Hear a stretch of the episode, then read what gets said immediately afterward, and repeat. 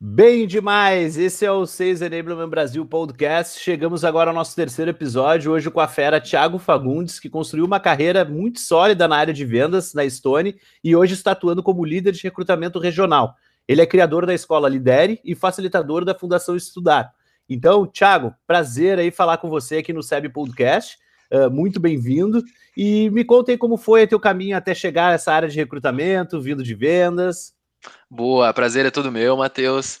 Cara, então, é, eu comecei, na realidade, eu venho de uma área completamente diferente, né? Eu, eu estudei engenharia, é, estudei engenharia mecânica e tudo, estava trabalhando na área na época, mas a carreira de vendas me chamou a atenção muito por conta do dinamismo, da velocidade e tudo. É, foi, acabou sendo uma escolha de carreira muito mais pelo, pela flexibilidade da carreira e tudo que eu não encontrava muito na indústria, ainda mais a indústria que vinha mal naquela época de 2015 e 2016 por conta da economia do país. E eu acabei entrando na Stone é, como vendedor de rua mesmo, porta a porta, é, em 2017, em Joinville.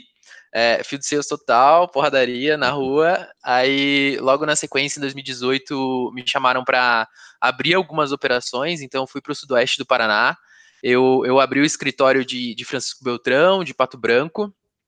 Fiquei ali na região uns nove meses, começando do zero, zero cliente, zero time. Primeira experiência ali contratando pessoas, treinando o time, desenvolvendo as pessoas, baita, baita, baita, baita desafio. No final do ano, eles me convidaram para ir para Londrina, norte do Paraná, para abrir o segundo escritório de Londrina e na época cuidar da operação de Cornélio Procópio, que era ali perto também.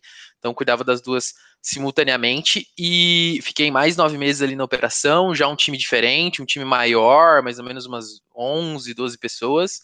E em outubro de 2019, eu fui convidado aí para Pucarana, cuidar da região ali entre Londrina e Maringá, umas cidades um pouco menores, mas um desafio bem duro. É, pegamos o, o, ápice do Covid, mudou completamente o escopo do trabalho, saímos, é, tive, fomos obrigados a deixar um pouco o field sales, passar a vender por telefone, muita coisa. Então, uma, uma virada muito maluca. E no final do ano passado, eu estava já caminhando para um desafio diferente e fui convidado a vir para o time de recrutamento, cuidar do, do recrutamento do comercial aqui no, na Regional Sul é, pela, pela Estônia. Então, hoje eu olho basicamente a contratação dos agentes comerciais e, e as nossas posições de vendas aqui no, no sul do Brasil. Ah, que legal, cara. E até você destacou aí essa diferença que teve que mudar aí com a pandemia. Uh, o que que tu vê hoje de como já atuou como field sales, uh, o principal diferencial entre side sales, né, qual é a uh, diferença entre técnicas de abordagem, que o field sales está ali cara a cara, como é que é isso depois está ligando?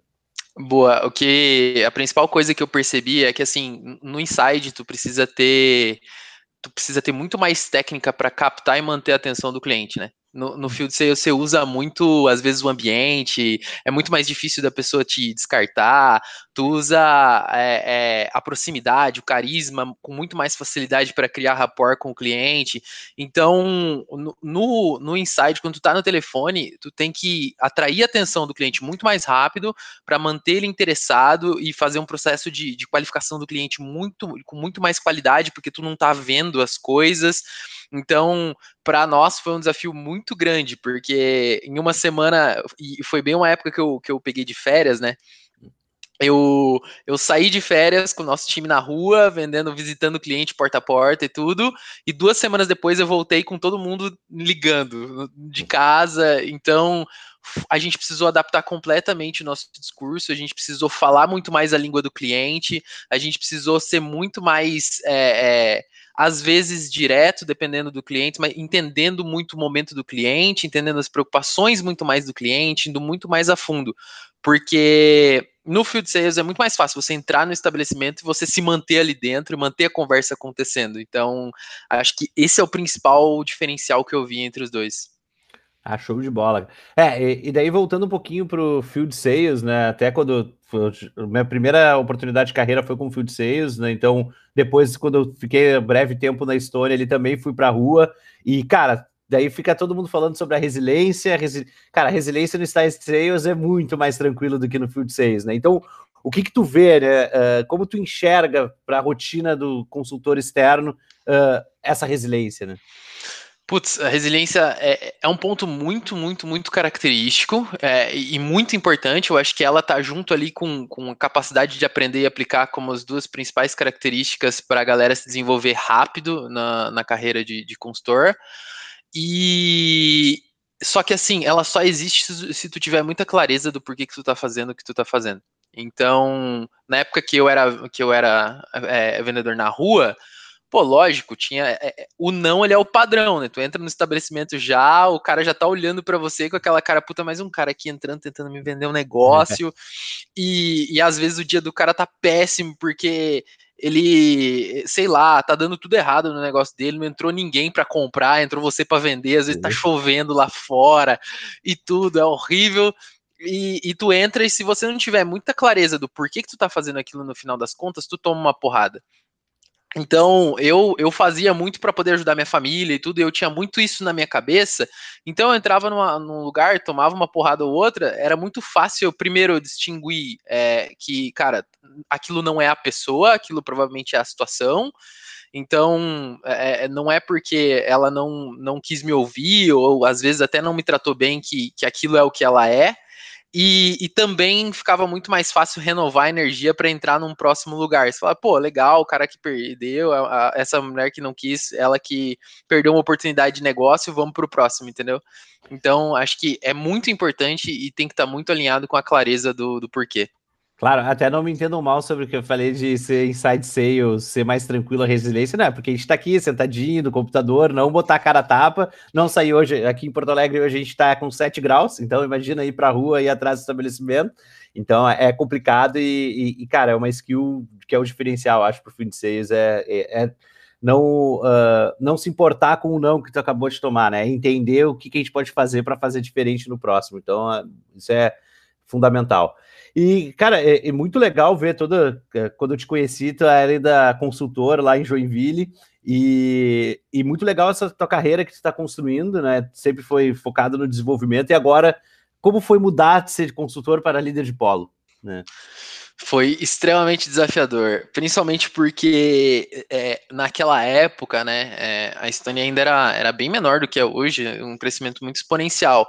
Então a gente não tinha muito processo para praticamente nada. Então, foi muito vai e vença, sabe? Hum. E foi ótimo, porque eu tive que me, me esticar e me desenvolver muito rápido, mas tinha tudo para dar errado. Você fala assim, putz, o cara, você viajar 700 quilômetros para longe de onde você mora, para abrir uma operação do zero, sem saber nem direito como fazer, contratando gente, treinando gente sem nunca ter feito, é, é uma bela de uma receita para dar ruim, né?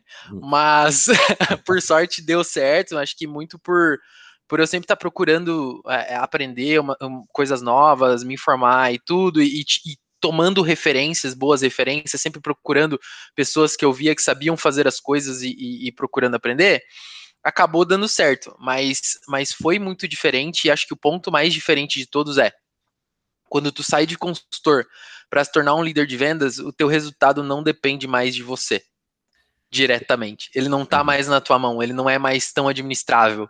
Então, tu tem que. É um negócio que, que tortura. E eu acho que é uma das coisas que mais prejudica, principalmente quando o cara é muito bom vendedor, está acostumado a bater muita meta e ele assume um time de vendas e, e, pô, engajar aquelas pessoas, entender que nem todo mundo pensa como ele, que nem todo mundo, cada um precisa ser motivado de uma maneira diferente. Então, é, é, é, um, é uma mudança muito significativa e muito é, interessante de viver. É, é bem o clima do jogo, né? Responsabilidade extrema, né? Então, tu tá, antes tu tinha responsabilidade extrema sozinho sobre tua ação. Agora uhum. tu vai ter a responsabilidade sobre a ação dos outros e a responsabilidade é tua, né? Então é, é complicado, mas é bom demais. Legal esse teu relato. E, cara, e até vou falando ainda uh, sobre o seu teu crescimento, e como é que foi chegar na área de recrutamento? O que, que fez tu ir para recrutamento? Boa, vamos lá. Eu, eu, eu, fiquei bastante tempo como líder de polo, né? Foram, foram três anos mais ou menos, e, em várias situações diferentes, vários meio que, que, que praticamente todos os cenários que dava para viver, né? Eu, eu comecei time do zero, eu peguei time andando andando bem, eu peguei time andando andando muito mal, é, meio que eu vivi várias situações diferentes ali. E eu já fazia um tempo que eu tava pensando, pô, legal, mas qual que é o meu próximo passo, né? qual que é, que é para onde que eu vou caminhar dentro de, desse cenário, o que, que eu quero fazer na sequência e tudo. E, e, eu não sabia muito bem a resposta, né? Eu não, não tinha muito isso na, na cabeça. E eu acabei participando de um, de um processo dentro da companhia que era para passar para um próximo passo de, de carreira, e, e, tem uma parte de autoconhecimento, né? E nessa parte tinha algumas perguntas que, por exemplo, a primeira pergunta era, pô, qual que é, quais foram os principais aprendizados desse teu tempo na liderança? E uma das primeiras coisas que eu escrevi foi que recrutar e treinar bem um, um, um vendedor é no mínimo 30% do sucesso.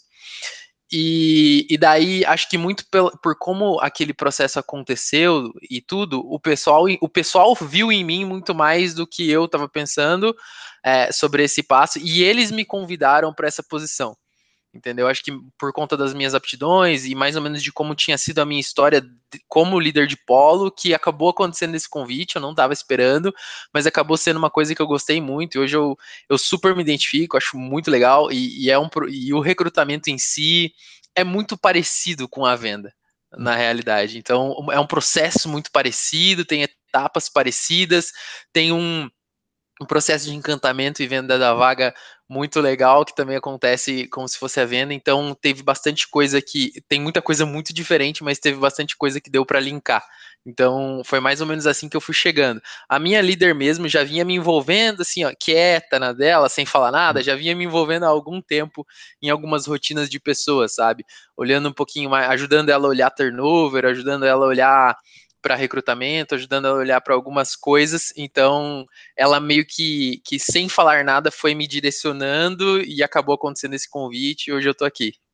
Ah, que legal, cara. E falando mesmo, indo nessa mesma linha aí, a, a Stone, tu falou, né, sobre se esticar. A Stone tem essa cultura, né, que é a fábrica de esticar pessoas. E tem uma coisa que eu vi que é bem interessante também sobre a tua história, que tu é veio da engenharia, tem muita gente da história que veio da, da engenharia, e a história é muito focada em cultura, né? Então, como é que é trazer esse pessoal que não tem experiência em vendas, mas tem uma experiência acadêmica em alguma outra faculdade, sem ser administração, que geralmente quem é vendedor ou está fazendo administração, e como é que é a cultura, né? E como identificar isso dentro do processo de seleção? Boa. Então, é, na realidade, assim, a gente pega a cultura, quebra ela em, em, Vou falar por dois âmbitos, né? O, nosso lado e o lado do candidato, de quem está se candidatando ou procurando uma empresa para trabalhar, que, que muitas vezes é o caso de quem está ouvindo esse podcast, né? Hum. No caso, do lado da empresa, a gente precisa pegar a cultura, o que é. Porque cultura, no final das contas, é o que todo mundo faz quando ninguém está olhando, né? Uhum. Então, são as atitudes, os valores e tudo que tu quer que o teu time tenha, ou que o teu time viva na, no dia a dia. Então, tu pega isso e quebra em, em tanto em competências quanto valores e, e, procura maneiras de avaliar aquilo, né? Então, pô, capacidade de aprender e aplicar é um negócio importante que a gente tenha. Pô, é, franqueza é, extrema, autorresponsabilidade. Tu, tu elenca essas características e vai procurando maneiras de dentro de um processo seletivo encontrar isso num candidato. E para o candidato, é, é, hoje em dia o, o, procurar uma empresa, procurar uma vaga é um processo de, de que, que, precisa envolver muito autoconhecimento. Às vezes a gente leva muito como, pô, eu tô arrumando um, procurando um trabalho, só que é, é, precisa ser muito mais do que isso, né? Porque a gente passa muito tempo no trabalho, a gente passa um terço do nosso, do nosso dia ali, às vezes a gente passa mais tempo no trabalho do que com a família. Então, é muito importante que o candidato selecione muito além da vaga, muito além do, do, do, que ela quer fazer, selecione a empresa também. Porque eu mesmo, antes de entrar na Stone, não tinha absolutamente nada a ver com, com, com venda é, nem pensava em trabalhar com vendas, depois não tinha absolutamente nada a ver com recrutamento, não pensava em trabalhar com recrutamento, e, e, talvez eu possa vir a fazer várias outras coisas aqui dentro da companhia, porque, porque aqui na empresa eu não sou muito o líder de recrutamento, eu sou o Thiago, então eu estou fazendo várias coisas diferentes, amanhã eu posso estar em outra posição e tudo, porque eu gosto e acredito muito na cultura. Então, a gente procura gente, muito além da experiência em vendas ou qualquer coisa do tipo, gente que acredite e que viva o que a gente acredita e vive. Porque no final das contas, isso é muito importante para a pessoa se dedicar, se identificar com o trabalho, querer estar tá aqui dentro, querer construir uma carreira, querer viver isso no dia a dia. Ah, show, cara, show. E, cara, tu sempre foi. Uh, buscou se desenvolver e, cara, eu acho muito legal que tu gosta de passar o teu conhecimento, né? Compartilhar teu conhecimento. Uh, vi que ele tem a, a escola Lidere e também uh, tem uma atuação na Fundação Estudar. Então, conta um pouquinho aí como é que é as duas, as duas questões, como é que é o conteúdo disso aí tudo. Boa. Então, é, é, depois que eu entrei na Estônia, eu percebi que eu gostava muito de, de ajudar pessoas a se desenvolverem, né? Que, que aquilo me dava um prazer muito grande. Quando eu podia pô, é, ver alguém entrar no time, às vezes uma pessoa que não tinha nada de experiência em venda ou qualquer coisa do tipo, e eu conseguia treinar essa pessoa, desenvolver essa pessoa, ver essa pessoa vendendo bem, sozinha, depois vendo ela alcançando uma posição diferente, ou vendo ela ganhando um aumento de salário. Pô, isso para mim era muito bom, muito gostoso, era um negócio que, que pagava muito mais do que, do que o salário necessariamente. Então comecei a procurar outras maneiras de, de encontrar esse tipo de alegria.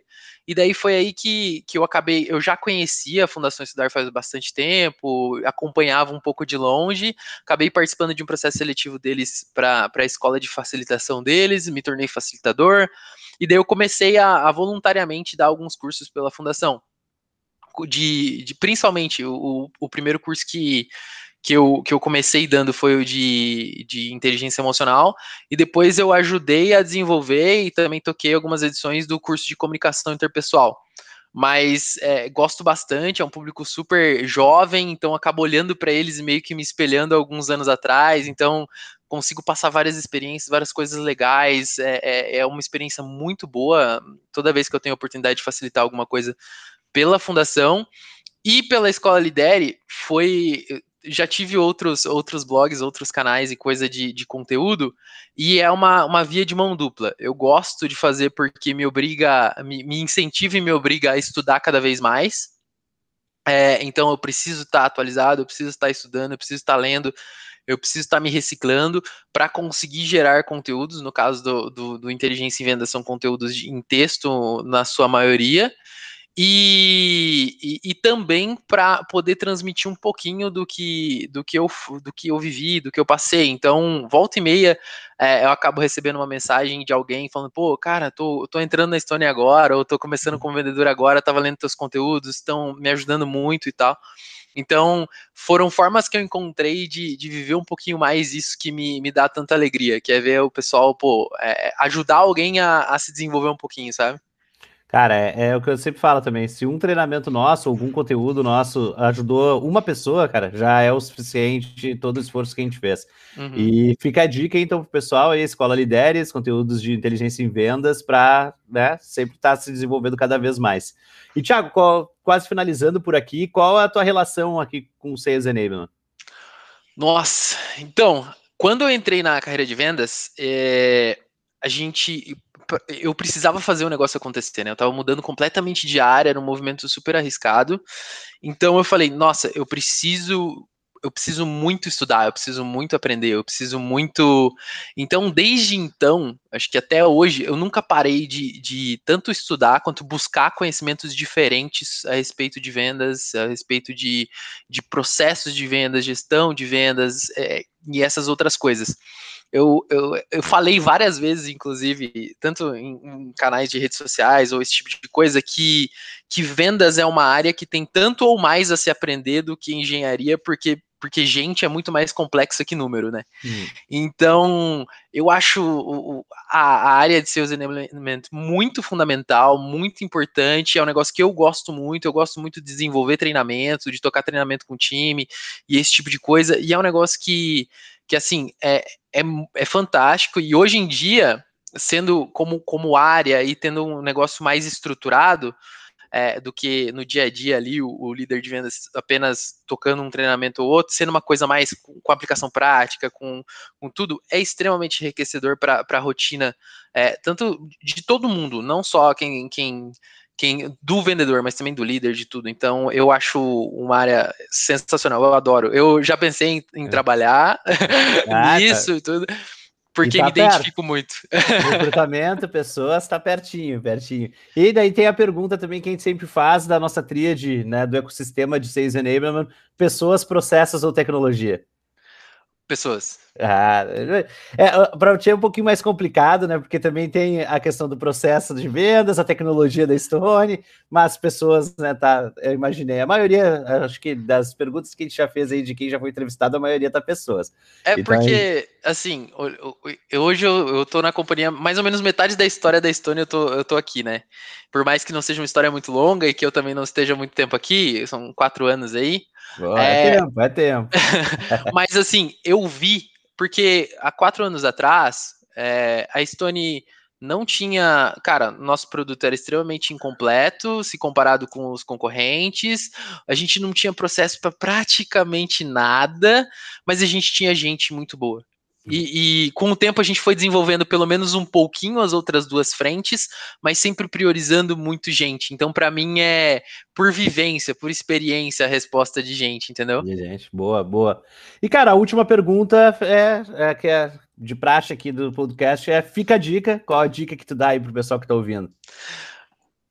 meio que eu, ia fazer uma piada aqui do ET Bilu, negócio de, de busca em conhecimento, mas é, é verdade. assim, é, independente da área que você esteja trabalhando, sabe? Hoje a gente está no mercado e numa, num, num ambiente muito dinâmico. Acho que a nossa vida hoje, os mercados que todos, né, eles estão funcionando como uma esteira. Então, se tu fica parado, tu vai indo para trás, né? Hum. Tu tem que estar tá sempre caminhando, sempre procurando, sempre o negócio do lifelong learning é, é cada vez mais importante. Tu, hoje eu estava até conversando, eu estava viajando esse final de semana de carro e batendo papo com a minha esposa no, no, no, no carro. Eu falei para ela, eu falei, cara, eu, eu me acostumei a medir a, a qualidade do meu ano, do meu mês, do meu semestre, de acordo com o tanto que eu aprendi. Então, às vezes eu olho para trás e falo assim, putz, nossa, cara, mas e aí, como é que foi, né? Será que foi bom? Será que foi ruim? Eu paro para pensar e falo, pô, o que que eu aprendi? Ah, aprendi isso, isso e aquilo. Ah, então, porra, foi legal, tô indo no caminho certo. Então, se eu puder deixar uma dica só é que estejam sempre estudando. Boa, Thiago. Cara, chegamos ao fim aí, muito bom o papo contigo, cara. Uh, desejo todo sucesso. Uh, muito obrigado pelo teu tempo aí para a gente ter essa conversa bacana. Uh, esse foi o último, o último episódio, não, desculpa, o, o, final do terceiro episódio, né? Então a gente tem mais alguns aí para a gente escutar, mas, cara, te agradecer aí pelo teu tempo e obrigado, obrigado Thiago. Obrigado você, foi um prazer imenso participar. Valeu, Matheus. Valeu. Então, sempre nos três pontinhos tem a opção de seguir. Você pode seguir o Sales Enablement Podcast e ficamos esperando vocês para o quarto episódio. Até mais.